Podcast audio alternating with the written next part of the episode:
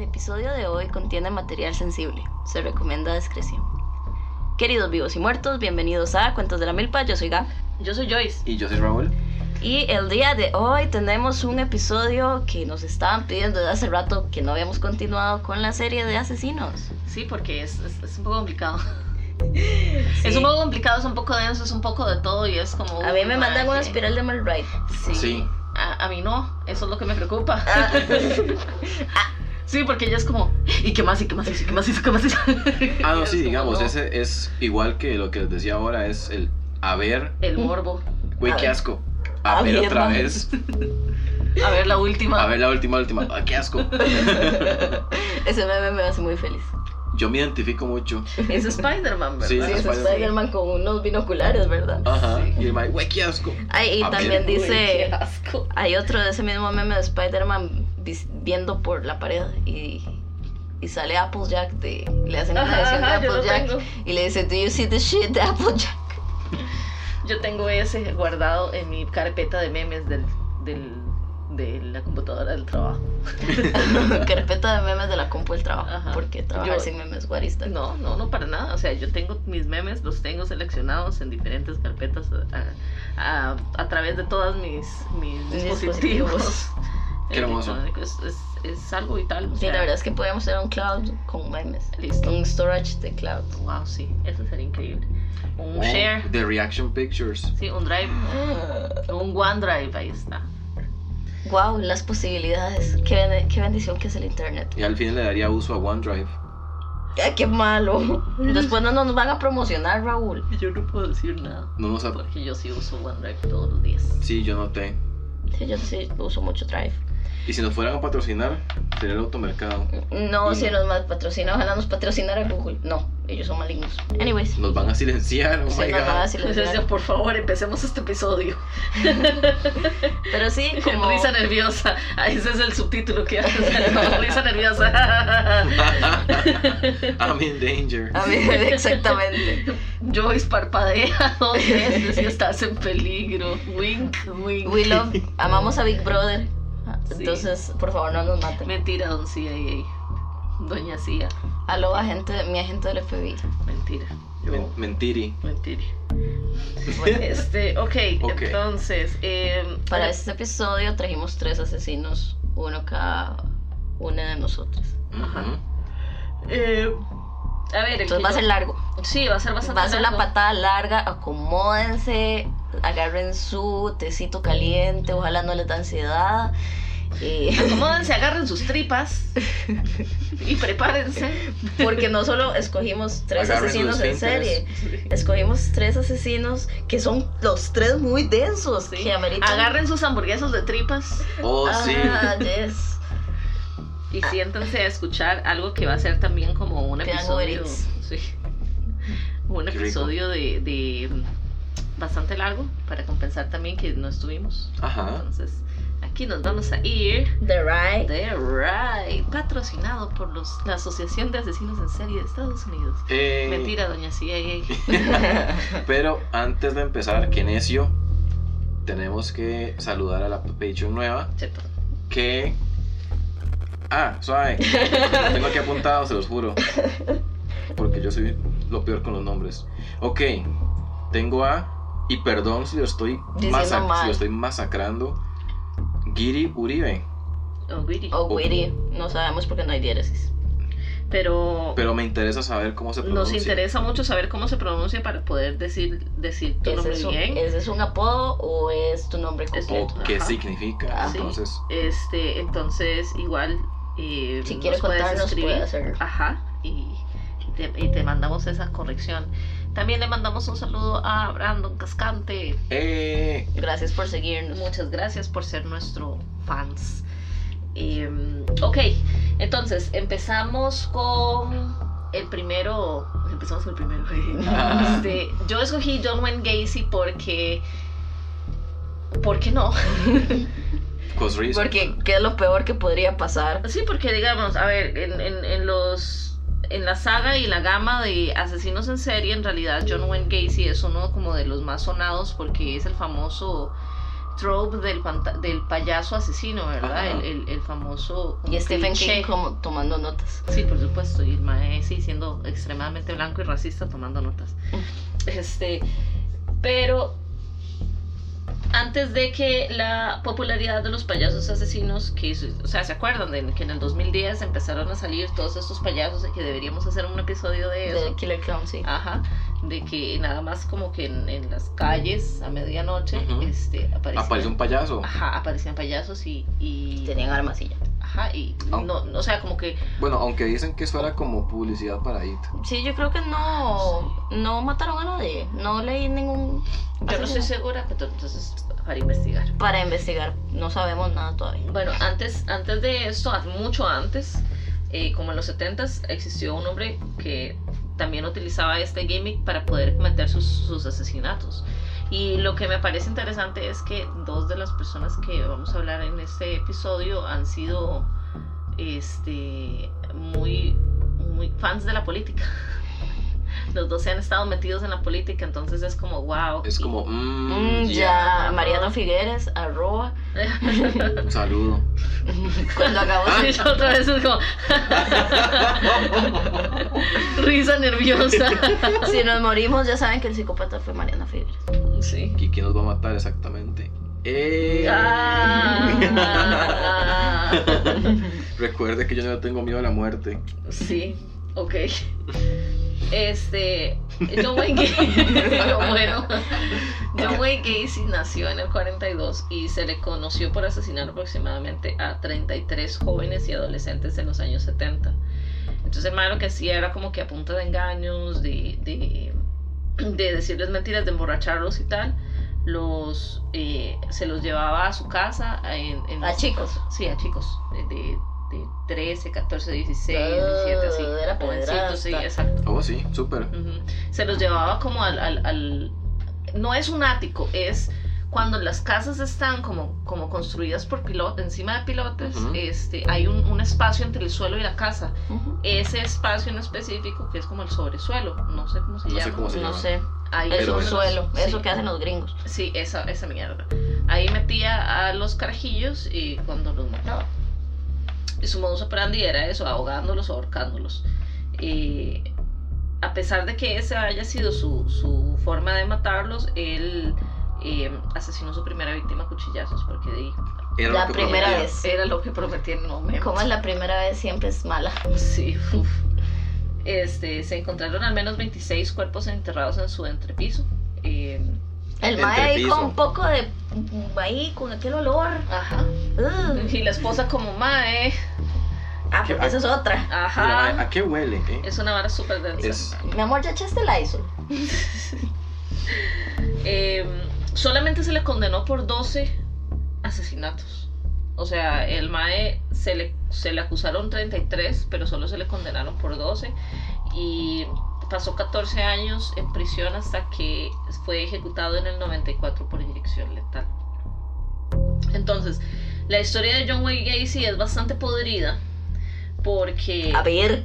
A ver, de nuevo.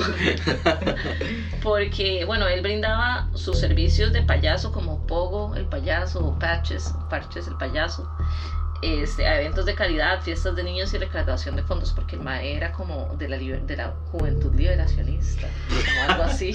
Ah, eso me llamó mucho la atención de varios asesinos que estaban asociados con el partido que empieza con R en Estados Unidos. No, ese el MAE Era, de- demócrata. era del partido de la D. Ajá. No, el mío es. Sí, los de dos, el R. burro y el elefante están bien cursed. Sí, Cursed, cursed. Cursed Content. Ah, Ah, lo siento. Aló. Y Beatriz como, hola otra vez. Hola, Beatriz. Este, entonces, él creció en Chicago porque eh, de, eh, esto es algo que, que yo creo que muchas personas creen que, que Chicago solamente es malo por las películas y tal, y no, o sea, Chicago tiene la fama que tiene porque es un, un lugar muy denso, es muy denso porque Es, Hay una ciudad muy grande.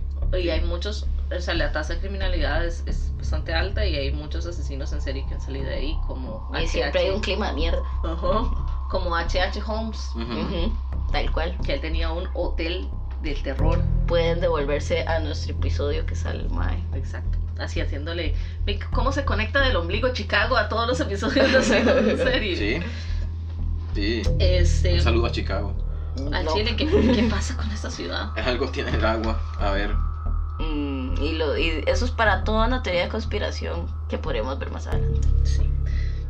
La Chemtrails. Ajá. Em, Uf, no estoy listo.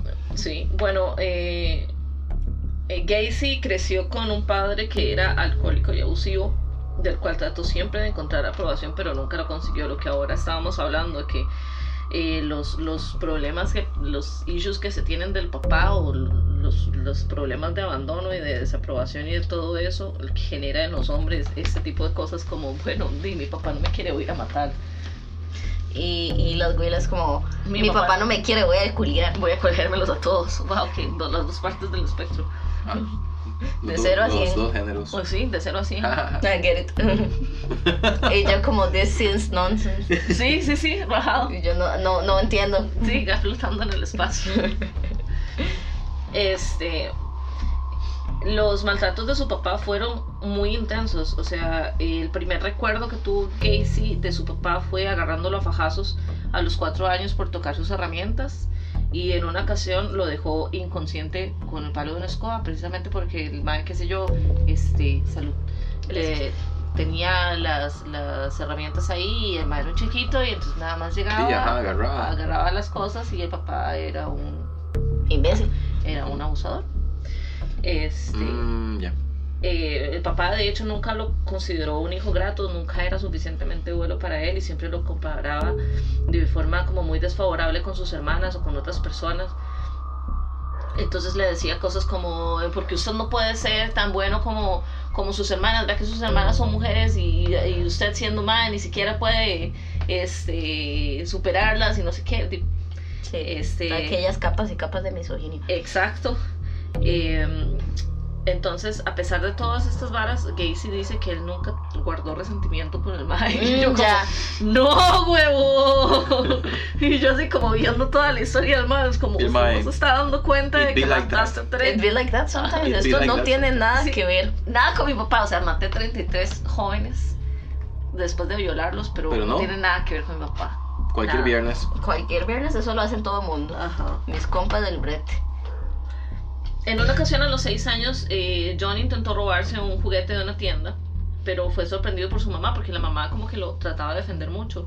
Entonces lo regañó y le dijo que tenía que ir a devolver el juguete y a pedir perdón. Y entonces obviamente el papá se dio cuenta y cuando se dio cuenta le, le dio una paliza. Y cuando su mamá le se, se, se metió para defenderlo, le decía que es que era un hijo de mamá y que siempre que iba a crecer para ser un maricón y tal. Eh, Pero no tiene nada que ver con el papá. no, para nada, no, para nada del todo. Em, por la constante búsqueda de aprobación de su papá, se vio envuelto en diferentes crímenes durante su adolescencia, además de ser víctima de abusos sexuales por parte de un amigo de la familia, que Gacy nunca denunció porque pensaba que su papá le iba a echar la culpa. Ujú. O sea, y- y, Ah. probablemente iba a ser así, como que ah, me, me- este señor me llevó y me obligó que le hiciera sexo oral y, y entonces el papá lo que iba a decir eso es porque usted es un gran maricón, playo, bla, bla, bla, bla", que Usted hizo lo obligó. ajá, que, que hizo que, que hicieran esas cosas, entonces nunca, nunca le dijo nada. Pero otra vez, sus crímenes no tenían nada que ver con No. papá. No es la conexión. No, para nada. Como Sandra Bullock. En. Exactamente. No veo. Sí, eh, toda su niñez eh, fue víctima de burlas y de bullying por sus compañeros porque también por, el madre tenía una condición en el corazón, entonces no podía hacer ejercicio, o sea, no podía jugar, no podía... eh, Aquella infancia de mierda. Exacto. La peor infancia. Entonces, este, di- todo el mundo lo, lo- le hacía bullying por eso.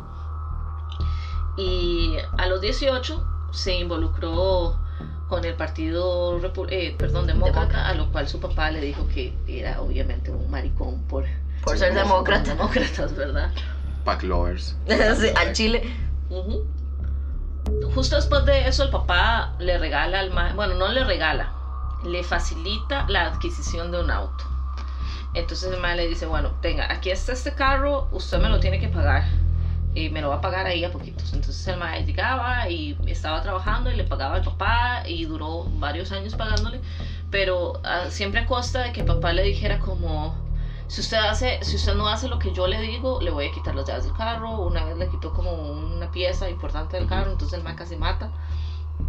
Y cuando regresó, este, el mae, o sea, cuando, cuando el papá le regresó la pieza del carro, el mae dijo, no más, aquí me largo. Entonces me agarró el carro y se fue para Las Vegas, donde empezó a trabajar en una mortuaria. Y eso es como, wow, ok, cosas pasaron, pero bueno.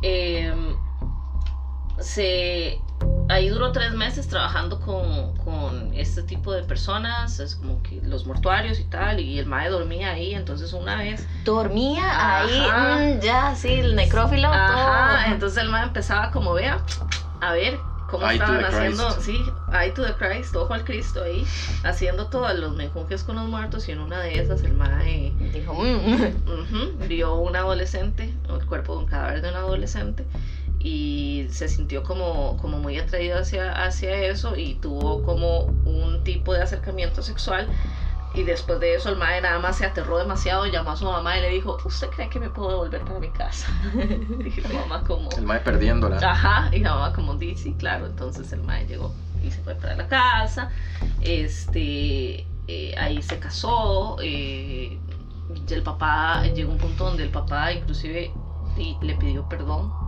o sea, le dijo como que lo perdonara por toda la violencia que le había causado y tal. ya para qué dijo la lora. Ajá, ajá, y que dice así como, bueno, gracias. Saludos. Que, esto, this is wordless. Ajá, ¿Qué hago sí. con esto? Gracias por mi mierda. Eh, y tuvo dos hijas, dos hijas creo que fue que tuvo. Em, cuando regresó a Chicago, eh, logró, aparte de casarse y estabilizar su vida, entre comillas, eh, ingresar otra vez como a la política de todo este ámbito y el suegro del MAE le ofreció un trabajo en, de manager en KFC. Entonces el MAE estaba a cargo como de tres locales y se encargaba de contratar las personas que llegaban pero entonces lo que hacía era como contrataba a, a- de ambos sexos, pero siempre contrataba como tenía una preferencia por los, los hombres adolescentes.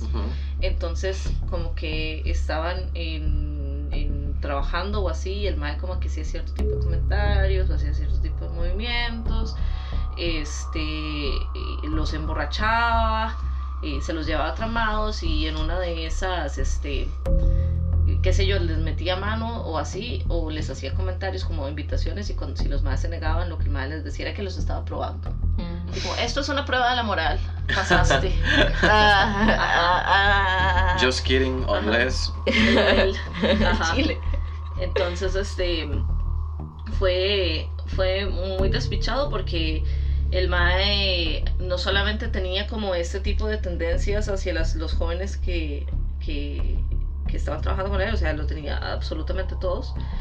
Y entonces una vez, un- una vez de, una de esas veces, el Mae, eh, uno de esos carajillos le dijo al papá y el papá lo denunció. Entonces el Mae lo, lo arrestaron, fue todo un desmierde porque el Mae entonces este, lo negó todo absolutamente diciendo póngame, póngame prueba, póngame el polígrafo y igual le hicieron la prueba del polígrafo y igual la falló porque el Mae estaba súper nervioso. entonces era un charlatán de mierda. Y aparte de eso, este, ya cuando, cuando el Mae eh, vio que ya estaba perdiéndola, le dijo a uno de los de los estudiantes, no, perdón, de los de los carajillos que trabajaban ahí en KFC que por favor le fuera a pegar al mae que iba a testificar y que le pagaba como 300 dólares. Entonces el mae fue, lo agarró a vergazos y le dijo así como no vaya a testificar contra John Wayne Gacy. Y el mae como ok. Y el mae fue, puso la denuncia y, y, y todo, todo apuntaba que el mae le había pagado. Entonces fue todo un despido. El mae logró lo opuesto a lo que quería. Porque era un idiota. Bueno, anyways. Ajá. Luego de eso, al maestro lo metieron a la cárcel, pero de- después de servir, o sea, sirvió como 18 meses. O sea, como que le habían puesto una sentencia de 10 años y por ser un hombre blanco privilegiado lo sacaron en 18 meses. Por supuesto. Con una condición así como, bueno, este, le vamos por, Por favor, no por un maten. año, por favor. Por favor, no mate a nadie en un año. Ajá, sí, no, no, ahí ni siquiera había matado a nadie. Era como, por favor, no abuse de nadie en un año. Por favor, deje de violar. Vea, papito, por favor, hágame el favor. este dos de las condiciones que le dieron para el, el probation, que es como el periodo de prueba que les dan, Libertad condicional. ah sí, la libertad condicional, eso es que se, se pues, volviera a vivir con su mamá en, en Chicago y que tuviera un, un toque de queda a las 10 de la noche. Entonces el mae después de las 10 de la noche no podía salir a ningún lado. Este, entonces, una vez que ya estaba como en eso, el mae se empieza a meter un, un montón más en la política y un montón más en, en, en todas las cosas del- de, la ciudad. Y entonces por allá el mae se da cuenta de que no, de que en esa, entre comillas, liber- juventud liberacionista, los maes, este, TM, por favor, no me demanden, es solamente un ejemplo. No estoy diciendo que los liberacionistas sean asesinos, ok. Joking. Unless. Unless. Sí. y Mariano como be like that Ay, madre, nos van a matar. sí, súper sí. No, porque Pero si nos matan, Es ya porque saben la quién verdad. Sí. ¿Quién es?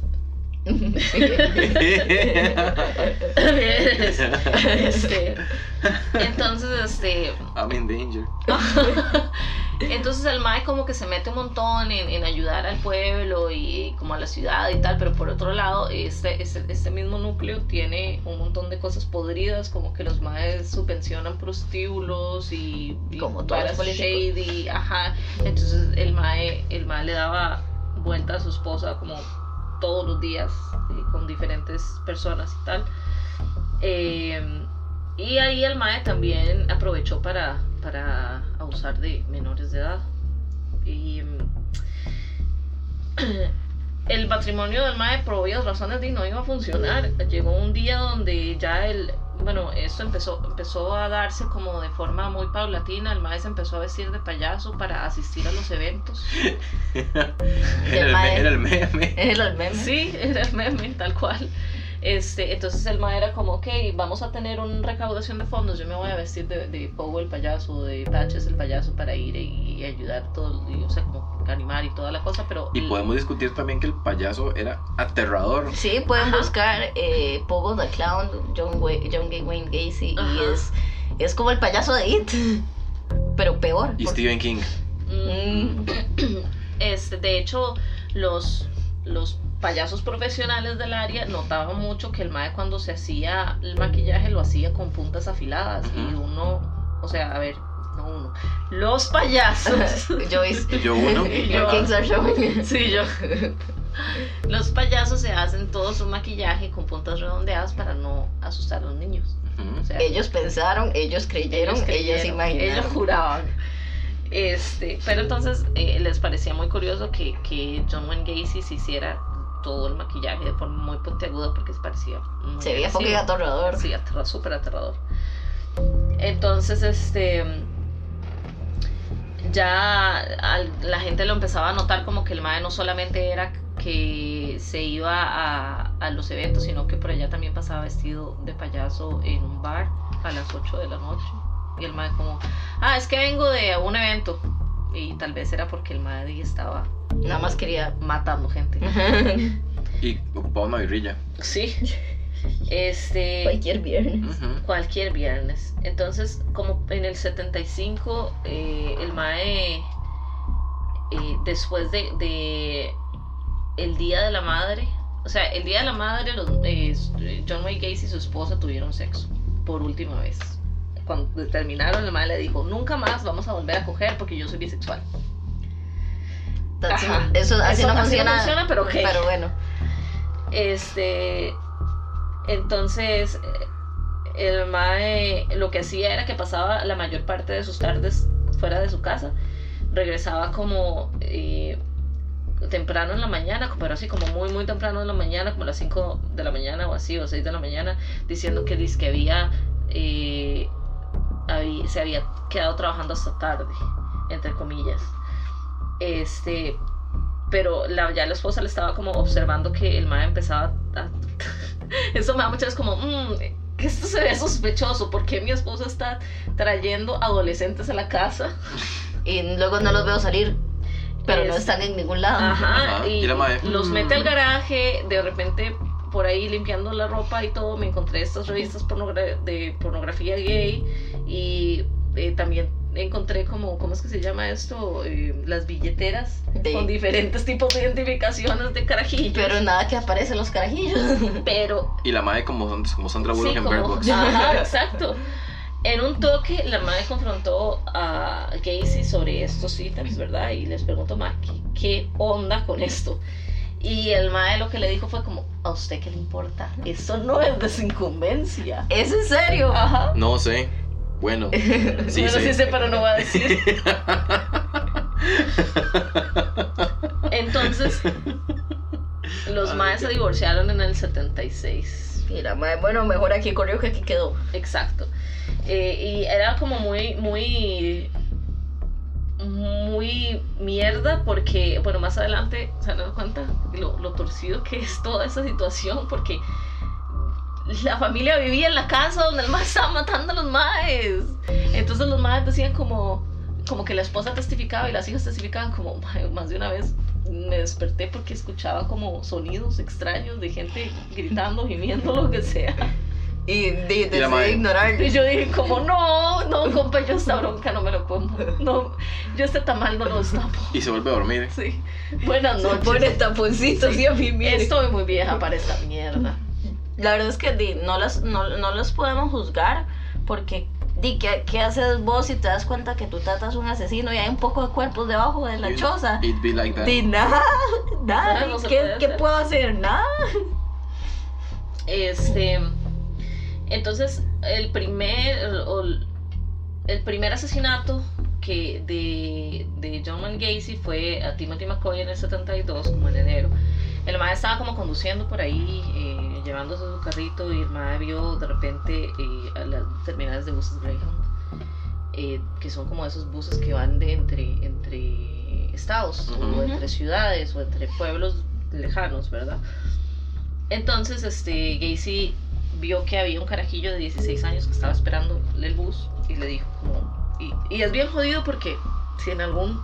Perdón, si en algún momento han tenido la oportunidad de ir o tienen la oportunidad de tomar uno de estos buses, no todas las paradas de buses están como marcadas, a veces nada más están como en medio de la nada, o sea, como es, hay como En medio de la carretera, sí. Ajá, o sea, como la carretera, y la, la, el, el- como un lugarcito, como una MPM, por decirlo así, un lugarcito donde venden sodas y, y Alguillo ahí de comer y sí, va jalando. cualquier mierda de comer, y ya, eso es todo lo que hay. Entonces no es como una gran cosa eh, donde uno pueda como sentirse seguro. Entonces él le dijo así como, mae, montate, yo te llevo, es muy tarde, este, eh, no hay problema, yo soy esta persona que es muy, muy honorable en el pueblo y no sé qué. Y entonces el mae le dijo como que, Y como que se quedara a dormir a la casa del mae y que en la mañana lo llevaba para que se fuera para y siguiera sus cosas. Y el otro carajillo como, oh, yo soy un mae, este es un mae, claramente no me va a hacer nada. Eran los setentas. O sea, la vida no valía nada en los setentas. Este. Después, o sea, más adelante, eh, Gacy luego va a decir que. Este. Que se encontró a McCoy en. En, o que encontró a McCoy con, con un cuchillo, o sea, como que lo despertó con un cuchillo, es como buenas. Y entonces, este, entre los dos como que tuvieron una gran pelea y el madre lo terminó matando y lo terminó acuchillando. Por eso era que decía como, bueno, su modus operandi siempre era como estrangularlos y, y- o ahorcarlos y, y tal, pero en este caso fue como, La cuchilla. como a cuchillazos porque ya no vio, o sea, como que se desesperó mucho. Fue el primer susto. Ajá, y La primera vez nunca sale bien. Y el mae lo que dijo fue como, o sea, en el minuto donde yo empecé a forcejear con el mae me sentí completamente eh, como, como que toda la energía se me había drenado, pero que en el momento en que el mae mató, el mae tuvo un orgasmo muy intenso. Y eso fue lo que lo llevó a empezar a asesinar. Ah. Hasta que llegó a tener 33 personas muertas. Eh, debajo de la casa. Ajá, en ese momento el mae se dio cuenta de que la muerte era su... como- Su fetiche. Sí, como, como lo que más le, le iba a crear esa sensación y que nada, absolutamente nada, este, le iba, iba a hacer que, que el Mae tuviera, sintiera eso mismo, ¿verdad? Entonces, igual, el Mae ahí empezó como su emo, el Mae de repente les decía a los carajillos que los contrataba y que tenía que hacer, llegar a hacerle arreglos en la casa, lo que sea, y llegaba y los palmaba, y los, o sea, los violaba y los palmaba y los metía en su, en su coso ahí debajo de la casa, mientras sus esp- esposa y sus hijas lo escuchaban y los más como, mae, o sea, ¿qué está pasando? Y todas, la la la la la la. No te sé. No te No sé. te conozco. No sé, yo no sé qué es eso. Este. Eh, También lo que el mae le gustaba hacer era como invitar a los jóvenes a la casa, darles un montón de licor o un montón de drogas, este, y luego eh, lo- como que ganaba confianza entre los carajillos y como el mae era el payaso les decía como, ah, es que yo tengo trucos de magia, como trucos de con, con estas esposas y con tal, entonces los maes Ah. los convencía para que se dejaran matar y así los mataba, los violaba y los mataba. Maquillaje de payaso. Sí. Qué oscuro. Sí, yo Qué sé turbio. muchas capas. Ajá, es demasiado. Entonces, eh, ahí es donde ya, la- ya las. La, ellos se divorcian, o sea, su esposa y el mal ya se divorcian por mutuo acuerdo. Y la abuela, vea, ya estoy harta de oír gritos, me voy. Y el mae como, ti deje de joderme, chao. Eh, y sí, o sea, lo- los, los vecinos, o sea, todo el mundo sabía como, como. Era un secreto a voces que algo estaba pasando, Pero nadie dijo nada. pero nadie dijo nada. Eran los entonces, 70s. eh, Todavía la gente sí, todavía la gente yo no me meto con otra gente. Y luego llegan chiquitos muertos. Ajá. Eh, sí, ahí fue Pero donde. usted no se come ese tamal. Ujú. No. Este, ahí fue donde, donde todo empezó a irse por la borda, porque ya los madres eran así como, mae, di, este, está oliendo feo, de repente empieza a oler como raro y nadie sabe por qué es, este, de repente se están desapareciendo gente en, en el barrio y no sabemos qué putas está El pasando. man no era como el asesino más brillante para No, nada. para nada. No, no, no, para nada. Entonces, como, mm, ¿cómo me puedo, cómo puedo hacer man, que yo diría nadie que ni se siquiera lo intentó. No. ¿Cómo, ¿Cómo puedo hacer que nadie se... Bueno, pero igual mató 33 personas, ¿verdad? Lo, mi, mi conclusión respecto a que alguien tan descuidado lograra matar 33 personas es que la policía sencillamente le valió un carajo. De, sí, porque era un hombre blanco que pertenecía a una, un partido muy importante. Y todo el mundo, es que en la casa de ese señor apesta y desaparece gente y cada, los niños están desapareciendo y no sabemos y la policía a ti no te sé. No, no, ni idea. Ni idea. En veces así pasa. Este, y di, cuando ya lo, lo, lo arrestaron, el man fue así como... Di, ¿Qué te diré? Pero les juro que nunca fue culpa de mi papá. les prometo que nunca, nunca fue culpa de mi mamá. Todos los carajillos lo estaban asking for it, estaban pidiéndome que los matara. Ujú. Uf, Este, qué denso. Ujú. Y ahí fue cuando empezaron a, a buscar a las víctimas, o sea, empezaron, se llevaron al mae, lo, lo, lo metieron a, a empezar a, a, a cuestionar a las varas, a hacer que el mae confesara, y este, y de repente empezaron a sacar un montón de cuerpos y un montón de cuerpos y un montón de cuerpos de debajo de la casa del mae. Y todos, a ver, ¿por qué tiene esto? Sí, ay, qué asco, a ver. A ver otra vez. Este, y al final de cuentas, eh, como les dije al principio, lo, lo condenaron por los 33 asesinatos, que pueden haber sido más. Pero solamente lo, a ver, lo, lo acusaron de 33 asesinatos, solamente lo condenaron por 14, por 12. De la verdad es que bastantes. Ajá.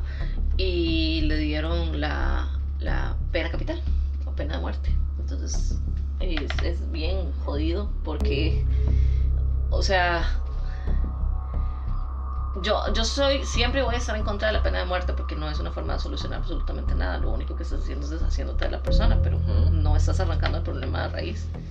Entonces es como, ok, eh, aparte de que hay como un montón de, de- de formas de, de cagarse en la vida de una persona y, y tiene mucho que ver con el racismo intrínseco y la injusticia y la, la corrupción y tal, entonces realmente esas cosas no sirven.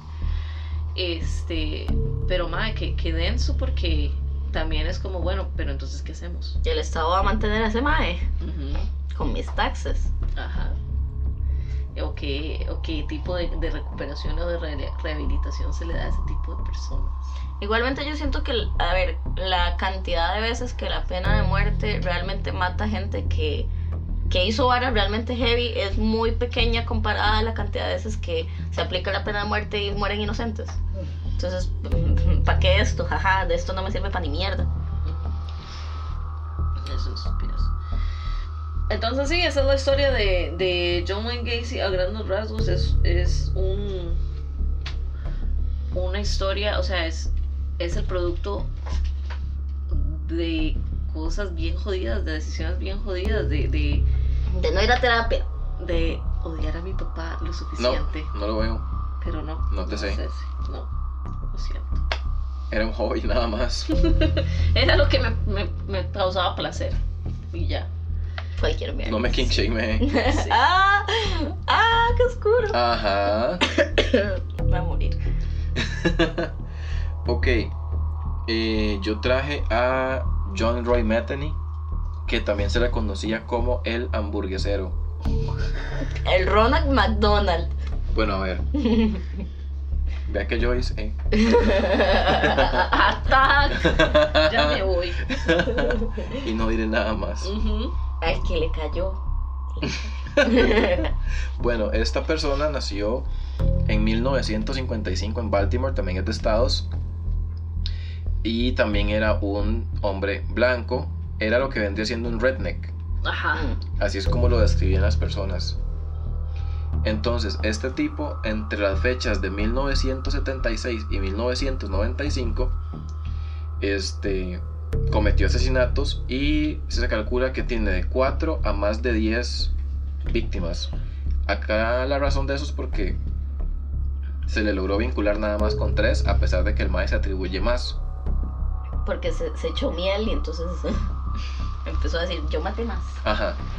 Pura mierda. Es muy jodido porque el Mae nunca mostró ningún tipo de remordimiento por nada. El Mae totalmente no regrets. No regrets. No regrets. No regrets. Entonces se supone que entre las víctimas que tiene, tres eran hombres y el resto fueron mujeres. Entonces, aparte de que le decían hamburguesero, también le decían el asesino caníbal. Me encanta porque. Perdón, esa es la, la- la expresión equivocada. Me Me parece, parece muy interesante darme cuenta que este mae también era contemporáneo a John Wayne Gacy. Cuando John Wayne Gacy estaba cometiendo sus asesinatos en Chicago, este mae estaba cometiendo sus, sus asesinatos en Baltimore en las mismas fechas, como en los 70, 76, 75, 72. Por favor, diríjanse el episodio de Satanic Panic en este momento porque la serie de la gran... Esa época, los, los 70s y 60s, fue un hervidero de asesinos en serie que desarrollaron el Satanic Panic después. Así que, para reflexionar. Ajá. Ahora, la razón por la cual a él se le dio el nombre, el sobrenombre de asesino caníbal, fue porque. Además, esto es increíble. Qué mal momento para reírse. Lo siento. La luna está en Escorpio. Tengo, tengo demasiado poder. La vara fue que este Mae, en el periodo que estaba cometiendo los asesinatos, abrió un puesto de hamburguesas. Y las vendía, era una pyme.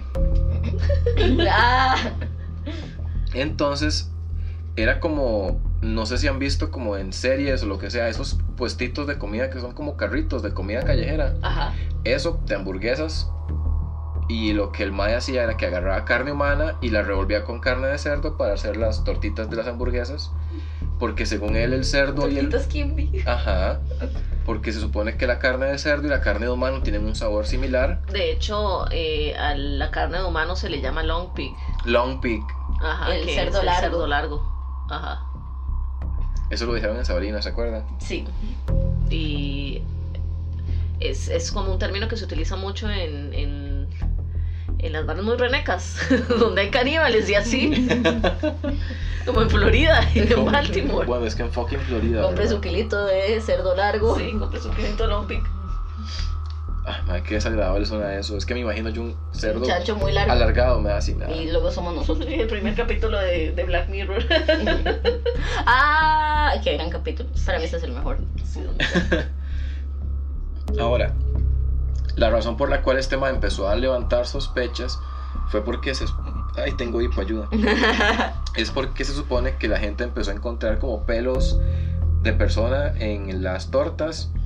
Hablando de asesinos que no tienen cuidado, ¿verdad? El mae era un idiota. No era Hannibal Lecter. No, para nada. para nada. No, no. O sea, el mae no era nada así como el asesino más brillante. Pero ni un poquito. Y la vara fue que la gente empezó a encontrar así como pelos o pedazos de uñas. Hay gente que dicen que se encontraron un diente inclusive, así ya lo más lo más El mae que nada más metía la trituradora la cabeza entera. Ajá. ¿Cómo hace la gente para hacer los nuggets de McDonald's? Ay, Jesús. Los dientes de pollo. ustedes sabían que yo tengo, bueno, yo tenía una tía que era como, era como tía abuela, etcétera, ¿verdad? Que no comía nuggets porque decía eso. Que echaban el pollo entero. Eso lo hacen con el- los picos y las crestas, son puros picos y crestas y no comían nuggets. Picos. Picos y crestas, picos. Picos y crestas, picos.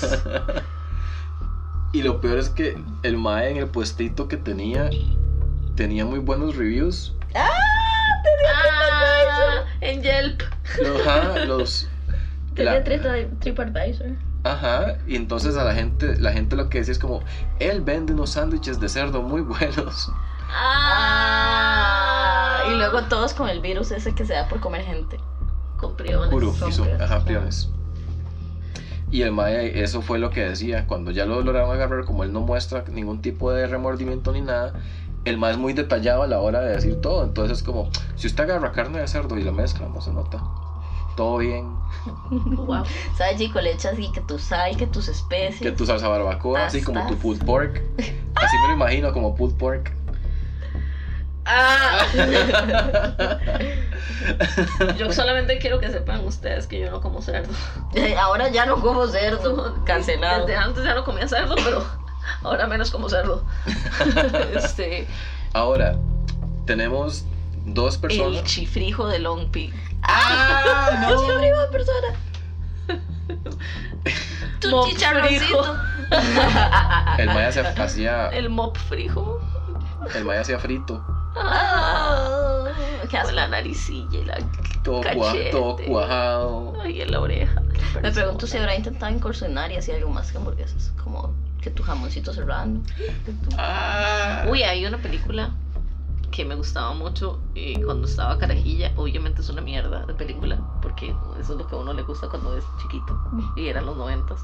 Este que se llama Wax World, que es un, un mundo de cera.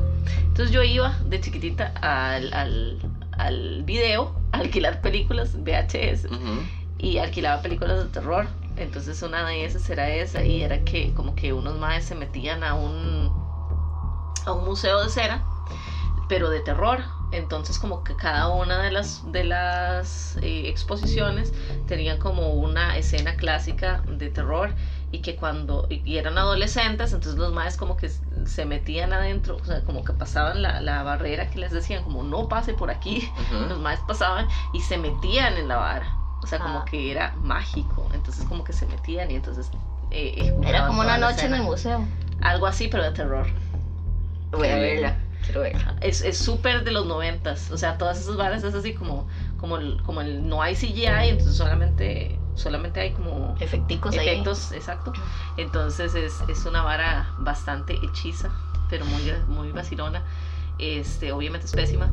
Y en una de esas partes hay una mae donde están como unos vampiros o unos caníbales ahí sirviendo vino y entonces la madre llega y se pone a ver así como, ah, pero estoy comiendo sangre y pedazos de carne y no sé qué, y la madre sale corriendo y abre como la puerta de la cocina y está uno de los maes que venían con la abuela, porque eran como parejillas, entonces es como que la, como que la abuela se encuentra al mae y el mae es como un como una eh, una refrigeradora muy grande y en medio de la refrigeradora está como la mesa y está el mae ahí puesto, todavía vivo, con la pata, o sea, con una de las patas comidas. Como en. Como en Saw. No, mentira, Hostel. No la visto. Pero entonces llega la mae y lo ve y es como, ¡ay! El mae, ayúdame por favor, la mae chiquilla. Ahí te vi. Sí, te mamaste. Chao. Entonces. Toda este, maldita. Sí. ¿Usted hubiera hecho algo al respecto? Depende de quién sea. Y entonces la, el, la mae como que trata como de agarrarlo, pero la mae está como, "Ugh, tu pierna está toda expuesta y tus músculos ahí. Entonces en eso baja uno de los vampiros y le dice como, hola, veo que has encontrado donde tenemos toda nuestra carne. Y el mae mientras le va hablando le arranca un pedazo al mae de la pierna y se lo Y empieza a comer. comer. y el mae como, ¿qué le pasa? y la mae, ¡ah! Entonces les recomiendo, les recomiendo, les recomiendo esa película. Este, si quieren ver algo más, más tiradillo a clase B, eh, es, es una película muy, muy graciosa. Yo tengo que verla de nuevo para recordar mi niñez. No es la de tu niñez. Sí, antes de que me digan, no es la de Paris Hilton. Esa es otra, otra película. Que también es malísima. Sí, te fijo, esa no la he visto, pero pero no quiero verla porque Ajá, es pésima. soy fiel a la original. Eh.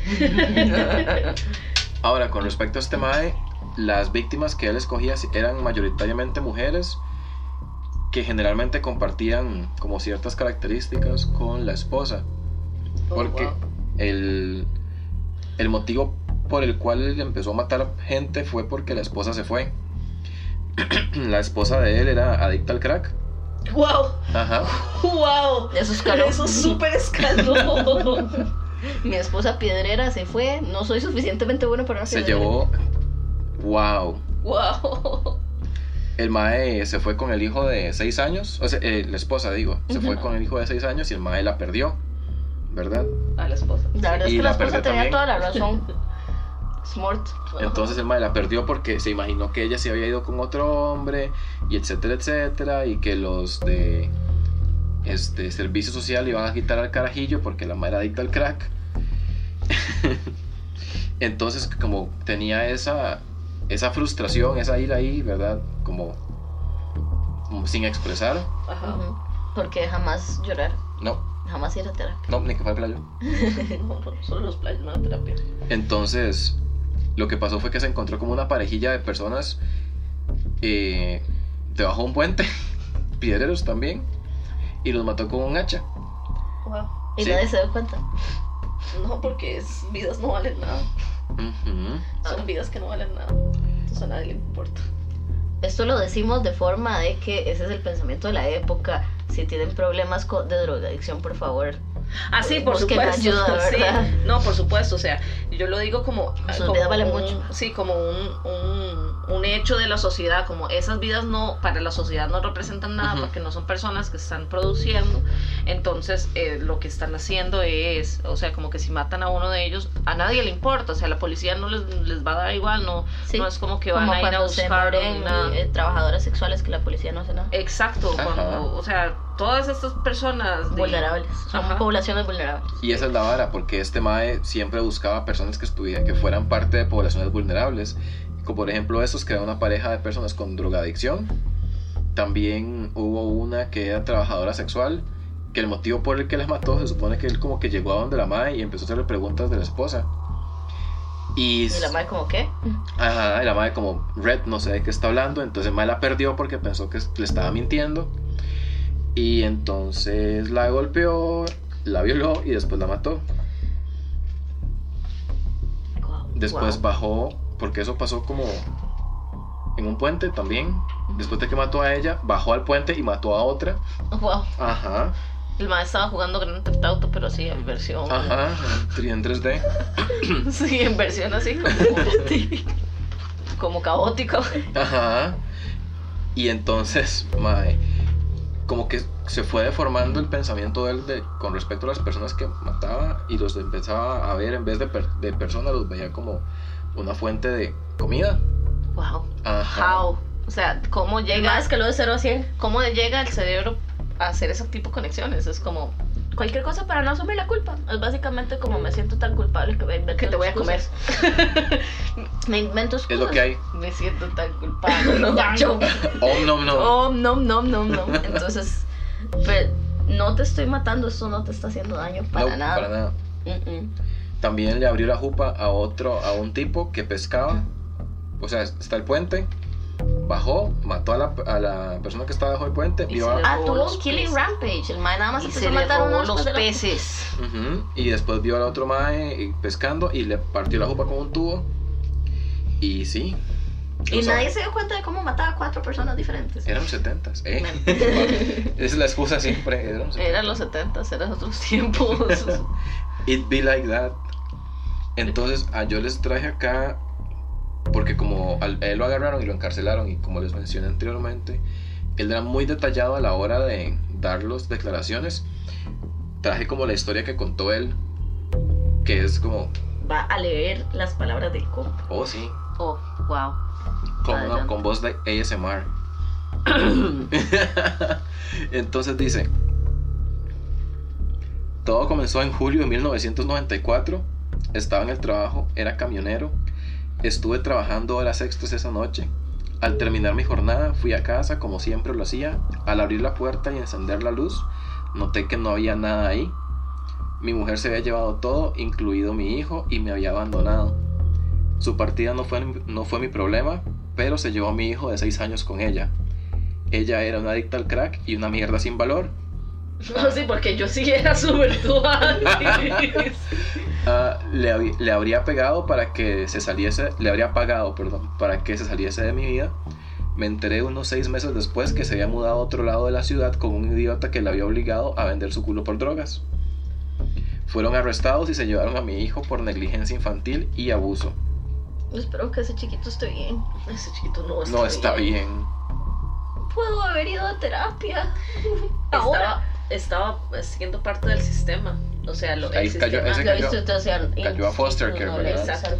Sí, tienes razón, no va a estar bien. Ajá, sí, ese, ese el sistema de, de, de huérfanos o de niños, sí, sí, como de niños que De no, situaciones de riesgo. exacto, en situaciones de riesgo es una mierda, una gran mierda. Arroba Pani, sí, a ustedes. Todos Uy. Uf, el qué- es una.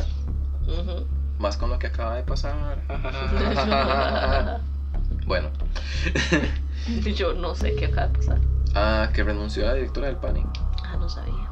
Porque como que se murió un chiquito. Ah, Sí. Bueno. ah, Para, nada más para añadir ma- al mal ride. ajá. Dice, no tuve oportunidad de ir a los servicios sociales e intentar que mi hijo volviera a mí debido a, volviera a mí debido a mi historial criminal. Así que me encargué, obvio, ¿verdad? Así que me encargué del odio que sentía por esos dos que perdieron a mi hijo y fui a buscarlos para cobrar venganza. Descubrí por alguien que estaban viviendo bajo- debajo de un puente drogándose con algunos hijos de puta sin hogar que vivían debajo de ese puente. Me fui a buscarlos pero no los encontré. Sin embargo, eh, otras dos personas con los que estaban drogándose sí estaban ahí, desmayados o como empalidando, ¿verdad? En un colchón. Y ahí estaban cuando me fui, excepto que había muerto porque los maté. O sea, yo los dejé donde estaban. Pero muertos. Muertos, di. O sea, a ver, yo no controlo todo. Ah, En veces pasa. En veces pasan esas cosas. Y luego dice, esa misma noche regresé y atrapé a la primera puta craquera. Ay, mae. La levanté y traté de sacarle información sobre el paradero de mi mujer y ella actuó como si no supiera nada, así que la apaleé, la violé y luego la maté. Quiero que sepan que Cuentos de la Milpa no prueba este lenguaje. Estamos leyendo lo literal de las Ajá. declaraciones del Mike. Ajá. Total. 100%. Luego, luego de esto hacemos un glosario de cómo se deben decir las cosas. Sí. Ella actuó como si, ajá, la puse en unos arbustos y fui por la siguiente puta, jajaja. Le hice lo mismo que a la última, pero cuando estaba a punto de arrojarla entre los arbustos con la otra, noté que un viejo negro junto al río pescaba mirándome. Ay, Ay, no. Esto se volvió en muchas capas de mierda. agarré un tubo de acero que estaba en la cerca y corrí hacia él y lo molí a palos. Entonces puse a las dos niñas y a él en el río y los aplasté con piedras. Ah, Ajá. Esa fue una noche muy ocupada para mí con cinco personas ases- eh, asesinadas en aproximadamente siete horas. Me lavé en ese río y limpié la escena del crimen tanto como pude. Luego me fui. Dos semanas después fui arrestado y acusado por los asesinatos. Ven que no era como... el el más- fue sencillo. Ajá. Pasé cerca de 18 meses en la cárcel de la ciudad de Baltimore esperando para ir a juicio. El juicio duró una semana y fui liberado por falta de pruebas. Wow. Ajá. ¿Cómo, ¿Cómo puede Es ser blanco. Es Es blanco. blanco. tan... Me va a indignar. Estaba libre de nuevo, volví y le dije a mi antiguo jefe que me devolviera el trabajo en la empresa. Él trabajaba en una. de camionero en una fábrica de tarimas, Ajá. de esas de madera. Había un pequeño anexo en la propiedad, así que le dije a mi jefe que me dejara quedarme ahí y, po- y podía vigilar el lugar. Estuve de acuerdo con esto y me dio las llaves de la puerta principal y del edificio principal. La compañía estaba en una, en una calle sin salida y estaba muy aislada. Fue perfecto para lo que quería hacer. Ah, Ah, esto no se acaba. no, es the gift that keeps on giving. Sí. Entonces una vez más pasó lo mismo, trajo a dos mujeres que eran adictas al crack. Él vivía en un, en un tráiler. Las maté y descuarticé sus cuerpos, corté la carne y las puse en unos tarros de tupper, Tupperware. TM. Ah, y luego las puse en el congelador. Enterré los restos en varias tumbas poco profundas en un pequeño bosque detrás de la compañía. Durante las siguientes semanas, los fines de semana, abrí un pequeño puesto de carne a campo abierto. Tenía sándwiches reales de ternera y cerdo asado, el cual mezclé con la carne humana. Qué bendición ternera. ¿no? ¿No le gusta? Oh, my god. Ah, puedes seguir gritando. Ah. Siga. Bueno, A ver. A ver, otra vez. a ver otra vez. El gusto del cuerpo humano era muy similar al del cerdo. Si lo mezclas, nadie puede notar la diferencia.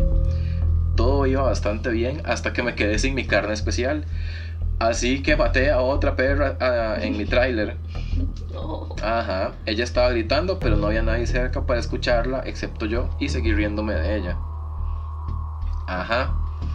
Me volteé por una fracción de segundo y ese fue mi error porque salió corriendo por la puerta antes de que yo pudiera llegar hasta ella. Había una valla de alambre de 8 pies con alambre de púas en la parte superior alrededor del frente de la compañía. Ella escaló esto con las, con las tarimas de la compañía como, como un monito y se saltó la, la cerca. Ajá. Corrió hacia la carretera principal donde un tipo con una camioneta la recogió y la llevó a una estación de servicio cercana donde llamaron a la policía. Bueno, yo sabía que los policías estaban en camino pero no corrí. Recogí su ropa, agarré las llaves de la puerta, salí y abrí. Tan pronto como salgo de la puerta, una patrulla se detuvo y el policía saltó y me apuntó con su arma y me dijo que me tirara al suelo. Y ahí es donde todo llegó a su fin. Ajá, sí. Ese man nada más por dos semanas dijo, ¿qué, qué es mae lo peor socialmente que puedo hacer con mi vida? ¿Qué es lo peor que puedo hacer? Y una noche mató a siete personas y luego se abrió un puesto De hamburguesas. de hamburguesas de persona. Ah, Que la gente dicen que eran buenas. ah. O sea, ¿qué va a ser, qué va a ser tu, tu carne sketchy de zapote? Y de tu turno. No de ideas. Sueñito gringo. Y bueno, después de esto, con todo lo, porque esta vez ya tenían como más pruebas, etcétera, fue condenado a doble cadena perpetua, ya que todos los crímenes que confesó, tan solo dos de ellos se les atribuyó. Las víctimas se llamaban Kathy eh, Magaziner. Magaziner ajá, y Kimberly, que no tiene apellido al parecer. Fueron asesinadas, es como Cher. Fueron asesinadas a mediados de los 90 Kimberly TM. A pesar de su testimonio, no se presentaron cargos por falta de pruebas del resto de los asesinatos. Tras 20 años en la, en la cárcel, lo encontraron muerto a los 62 años. ¿El man se murió de normal o se suicidó? No, lo encontraron ahí.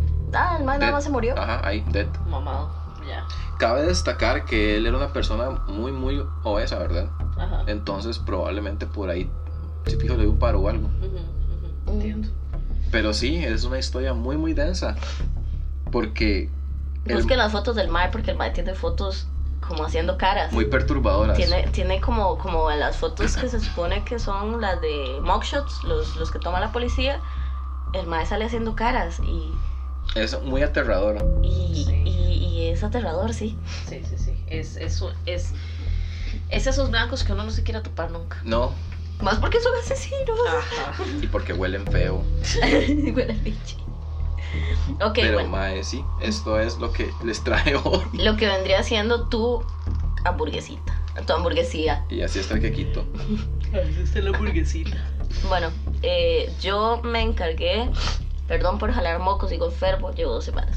Ah, y sepa que no me enfermó. A mí Poderoso. tampoco. Excelente, qué buenas defensas. Ujú. Me acordé de Cells at Work. Work. Qué gran anime, ¿verdad? Sí, es muy bonito. Un Ah, bueno. saludo a Beatriz. Otra vez. Otra, Otra vez. vez. Eh, el día de hoy yo les traje a Ted Bundy. Arroba Netflix. Qué. Demándenme. Al chile. Lo más que inventaron antes Bondi. Ok. El man nació el 24 de noviembre del 46 en Vermont. Sagitario. Ajá. Claramente, logrando logros. Eh, ¡Ayuda! Entonces, eh, él tuvo a su mamá, que era Louise Cowell, y su papá fue un veterano de guerra que se murió y nunca lo conoció. El Mae creció hasta los cuatro años con sus abuelitos, pensando que sus abuelitos eran su papá y su mamá era su hermana. En los 50, cuatro años después, el Mae, eh, la mamá le dijo, bueno, en realidad usted es mi hijo, no es mi hermano, y nos vamos a vivir a Tacoma. Y en Tacoma, la mamá conoció a Johnny Culpeper, Culpeper Bundy, eh, con quien se casó la mamá y le dio el apellido. Ted Bundy tuvo la infancia soñada. El mae vivía en una choza clase media, los tatas lo querían un pichazo, sus hermanillos lo querían un pichazo, todo el mundo lo quería, la familia norteamericana ideal. Y- El sueño americano. el sueño americano y el mae nada más dijo, ustedes todos me caen mal. Pero todos lo querían. Entonces, bueno, llegó a la universidad tranquilamente, sin incidentes, se licenció de psicólogo. y- ¿Cómo? Y no solo se licenció de psicólogo, fue uno de los mejores de su carrera. ¿Cómo? Exactamente. En el 67 conoce a, y esto es importante, conoce a una chica que se llama Stephanie Brooks, con quien estuvo de dos años de relación y los maes terminaron en buenos términos, entrecomilladamente. Y cuando terminaron, el mae se obsesionó con la mae porque la mae fue quien la terminó. Le dijo, bueno, eh, chao, yo voy a seguir con mi vida. Y eh, la ma- el mae empezó a acosarla y empezó a mandarle un poco de cartas diciéndole que volvieran y volvieran y volvieran. Y la mae sencillamente nunca le contestó. Después de eso, el mae, eh, y esto también es importante, el mae empezó a estudiar Derecho. Y esto, bueno, le serviría más adelante cuando, cuando mató gente. Por favor, que no se les olvide. El maestro estudió Derecho y eh, conoció en Derecho a Meg Anders, con quien tuvo una relación de 5 años. Y estuvieron 5 años tuanis. Y nada más terminaron porque él se reencontró con la exnovia Stephanie. Y tuvieron como un amorío de verano en lo que se reencontraron. Entonces cortó con la otra. Bien, muchacha, huiste de ahí. Em, y luego terminaron otra vez. Entonces aquí es donde se pone interesante la vara.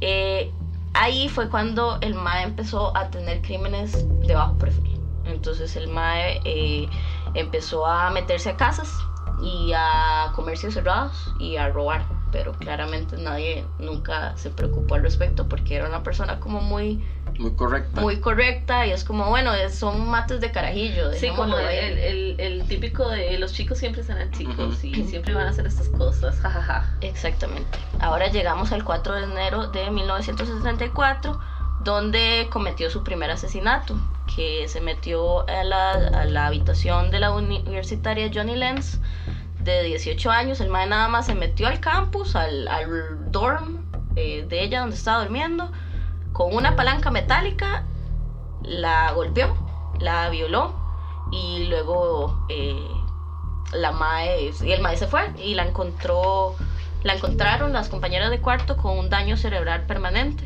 y la, la mae nada más fue como nos encontramos a la compa y estaba toda hecha picha y alguien entró y le hizo algo pero nadie supo qué era. O sea, wow, mae, o sea, imagínate.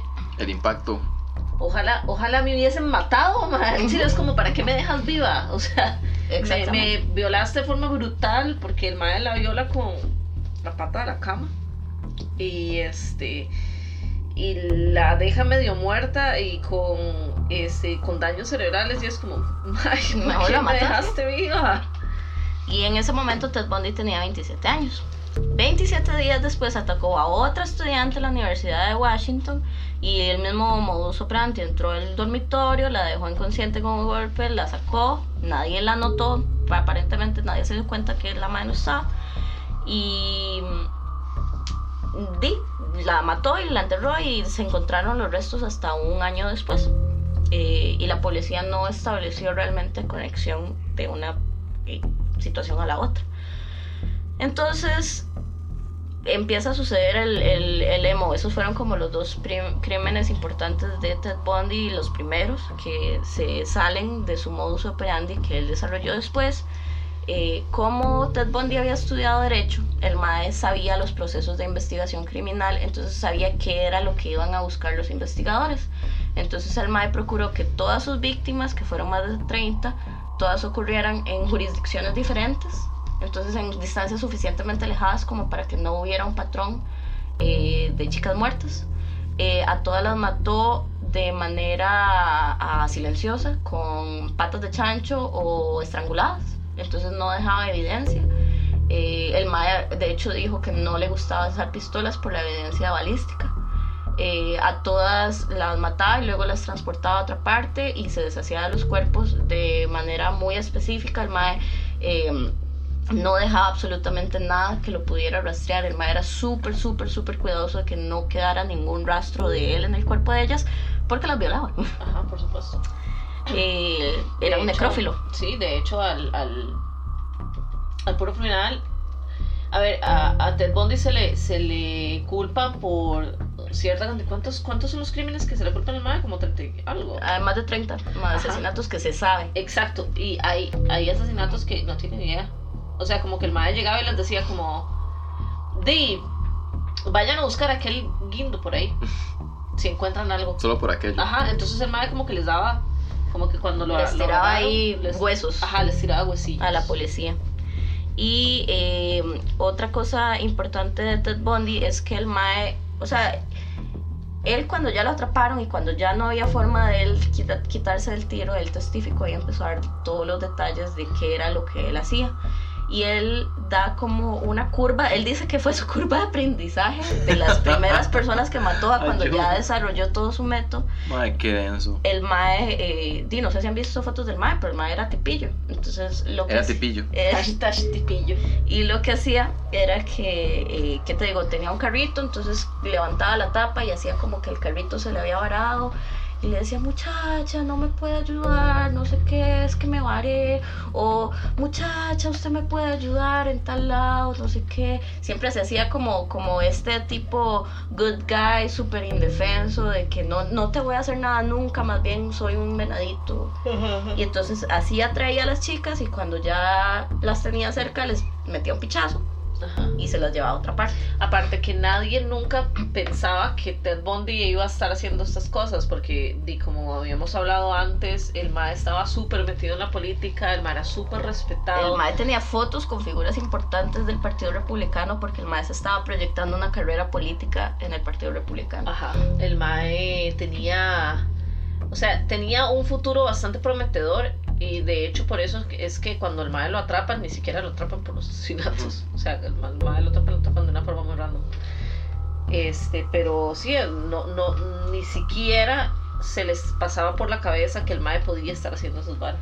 Y de hecho, eh, otra característica importante de Ted Bundy, y a él lo entrevistaron varios psicólogos y todos los psicólogos dieron diagnósticos diferentes. Había gente que decía que él tenía eh, bipolaridad, que tenía eh, que era una persona plural, que el MAE era... Empezaron a decir cosas súper diferentes y contradictorias y lo que ocurría es que el MAE cambiaba como que era como un camaleón. O sea, como que el MAE sabía qué detalles pequeños de su apariencia física podía cambiarlos para que si habían testigos describieran a una persona muy diferente en un estado al otro Ajá. y ninguna se parecía a su persona que él, eh, digamos, su Presentaba. ajá, que él presentaba, como que se acomodaba el pelo diferente, se maquillaba, se hacía un montón de varas y el mae eh, usaba cuellos de tortuga porque tenía como un birthmark, entonces para que no se le viera nada distintivo.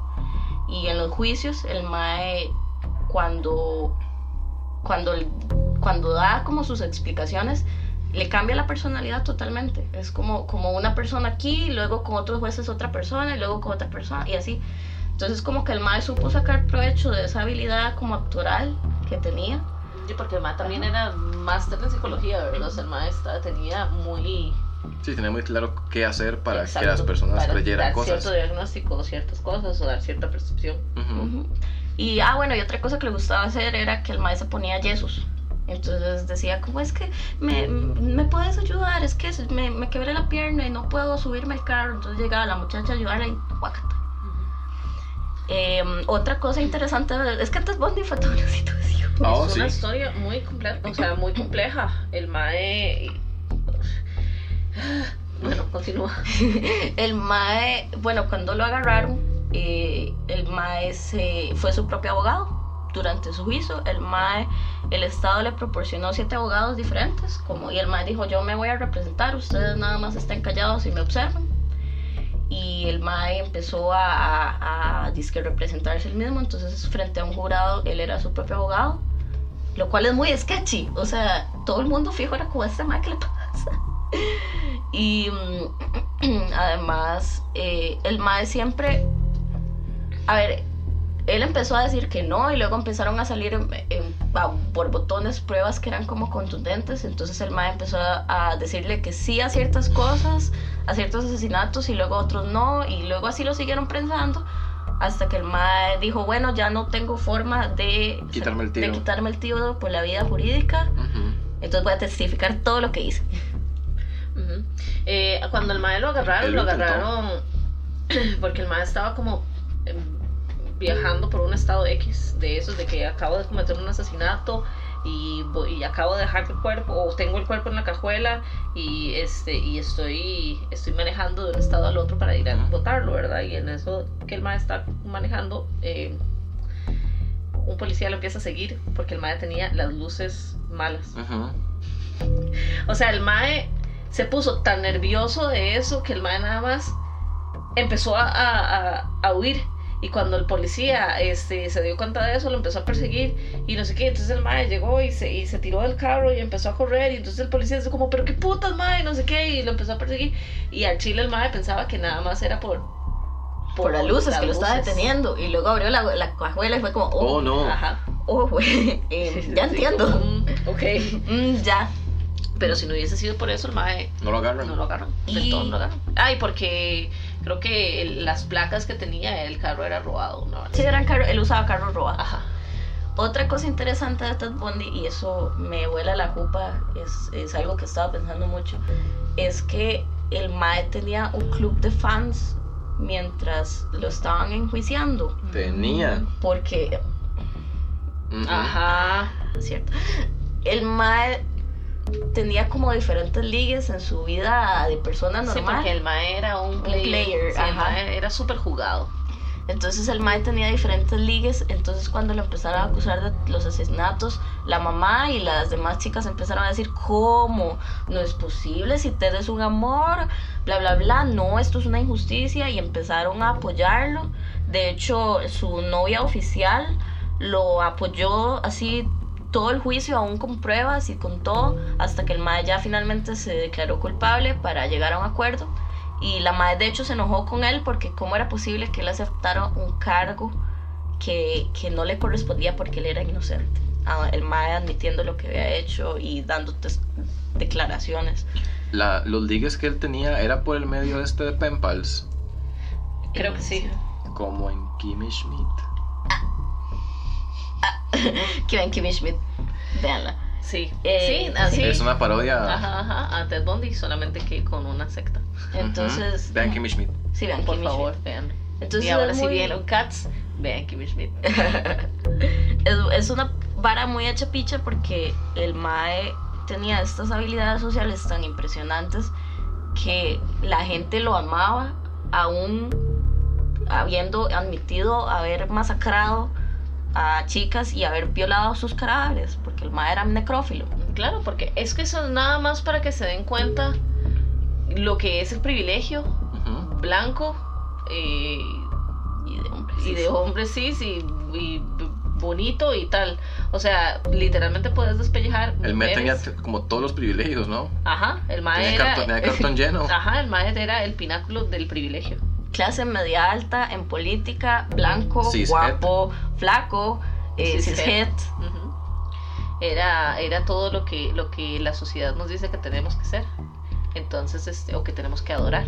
Entonces el mae literalmente mató personas y a la gente no le importó. No, No. le importó. Al Solamente punto tal de que tenía club de fans y las güilas le tiraban al punto encima. tal que todavía tiene club de fans. Cuando salió la serie de Netflix, hay todavía personas que son super fans de Ted Bundy como si fuera algo bueno.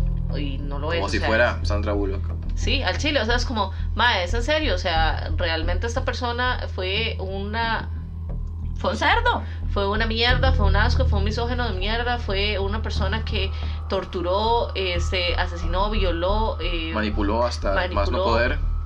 todo, este, familias se quedaron sin sus hijas, este, 30, ma- aproximadamente 30 familias. 30 familias se quedaron sin sus hijas y, y la gente es como, ah, no, pero es que es guapo. Qué putas.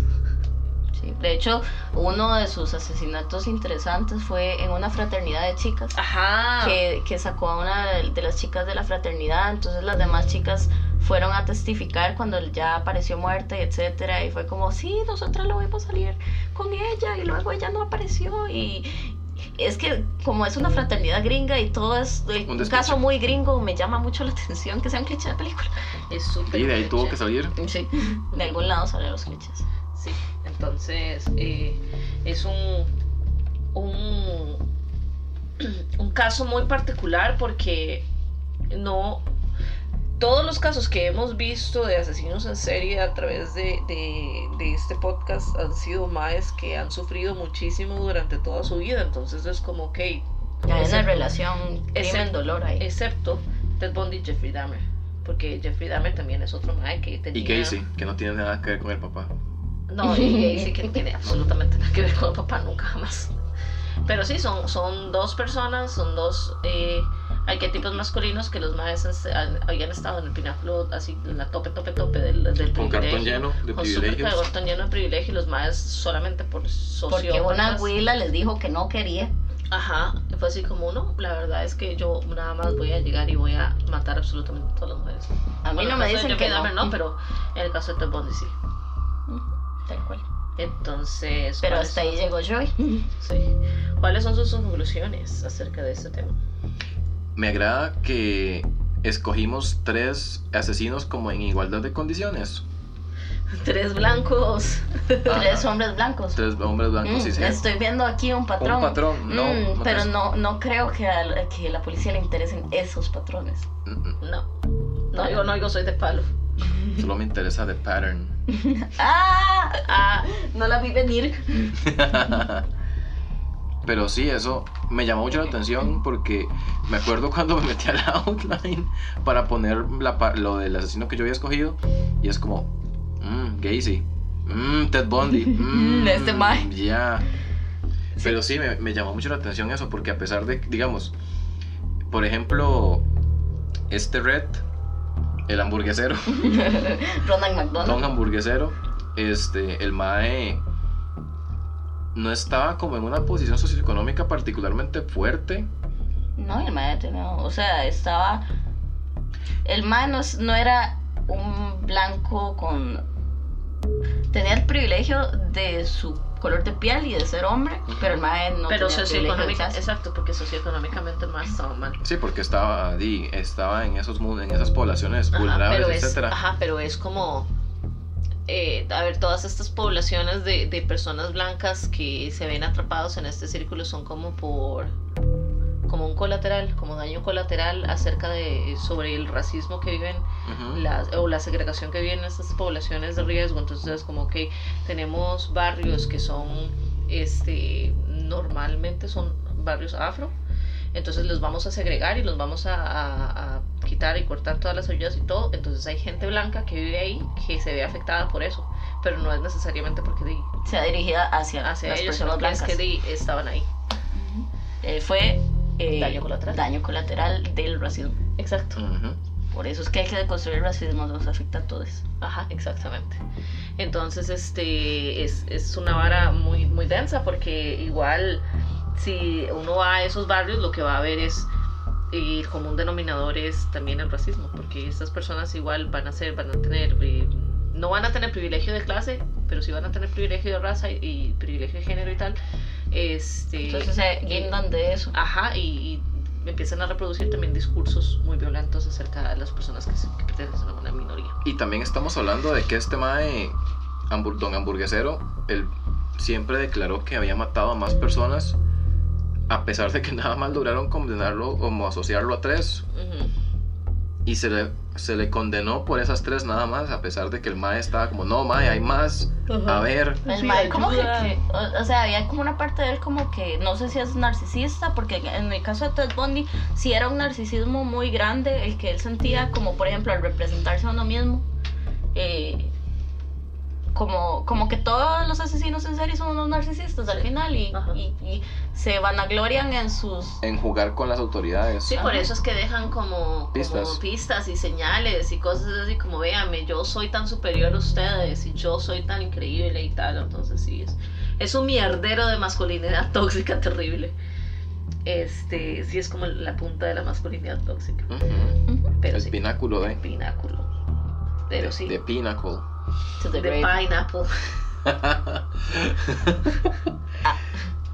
Y bueno, eh, vos. Yo creo que que cada vez me da más miedo el hecho de pensar que esto no es algo que se queda en los 70 y uno piensa que estas varas se quedan en los 70 y no todavía. todavía Ay, el otro día leí una noticia, creo que era de ah, CNN, que en Estados Unidos han habido como 50 mujeres asesin- asesinadas con el mismo modus operandi. Y Todavía hasta el día de hoy. Ajá, y Ajá. que mm, sencillamente los pacos fueron como, di, no, no lo podemos encontrar, di, sorry, No, no te se sé, mamut. no te manejo. Ajá, exacto. Sí, eso es hasta el día de hoy. O sea, yo cuando estaba haciendo como estas investigaciones y tal, encontré también una noticia de esas como, bueno, mira, es que en Chicago, ahorita, actualmente, hay un asesino en serie y nadie sabe quién es el mae. Pero di, es lo que hay. Demasiado ocupados tuiteando. Exacto. Entonces, Era yo. Sí. Entonces no es algo como que, que uno vuelva a ver y diga, oh, sí, ya esto, esto pasó y eso pasaba en los 70s y, Y ya no pasa ya. porque avanzamos con la vara de CSI y, y no. Mm, No. no, o sea, Pónganse su mascarita payaso, jaja. Y Casey. Pero sí, entonces este es, es, es algo muy, Tiene muchas muy capas. perturbador.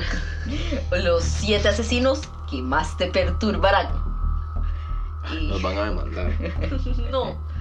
no, es un tributo. Nos inspiramos. Sí, totalmente. Eh, bueno, a ver, eh, anuncios y cosas que quieren decirle a la gente o, o qué cosas tenemos y si no. Bueno, yo tengo un anuncio, pero es atrasado porque debimos haberlo mencionado hace bastante. Ajá. Porque pasó hace bastantillo que la cuenta de Twitter de Cuentos de la Milpa ya llegó a más de mil seguidores. Eh, como un Y campeón. Ajá. Sí, ahí muchas gracias por seguirnos y escucharnos. Lo valoramos mucho. En Instagram estamos en 800. Síganos en Instagram. En Facebook estamos en 465 porque todo el mundo sabe que eh, Facebook es una- un lugar Es una red de boomers. Y es una red que está muriendo. Es un lugar maldito. Pero Ajá. mentira, queremos a todos nuestros seguidores a pesar de que todavía les gusta usar Facebook. No sabemos por qué, yo no juzgo a nadie, Y la verdad. usamos Twitter y es como un. Es un basurero en llamas. Sí, Totalmente. Así que es un no, te- no en tengo autoridad para juzgar. Sí. Y bueno, muchísimas gracias por haber llegado hasta aquí porque fue un episodio bastante largo y denso y con muchas cacas. Sí, con muchas cacas. Y capas también. y capas de caca. Sí. y les esperamos para otro episodio denso la otra semana que no voy a decir de qué es, pero se van a morir. Ah, No literalmente a... Ah, unless. joking, jaja. A menos que- Pero bueno, Willas, entonces nos Muchísimas gracias y nos, y nos escuchamos. la otra semana. Dios. Chao. Bye.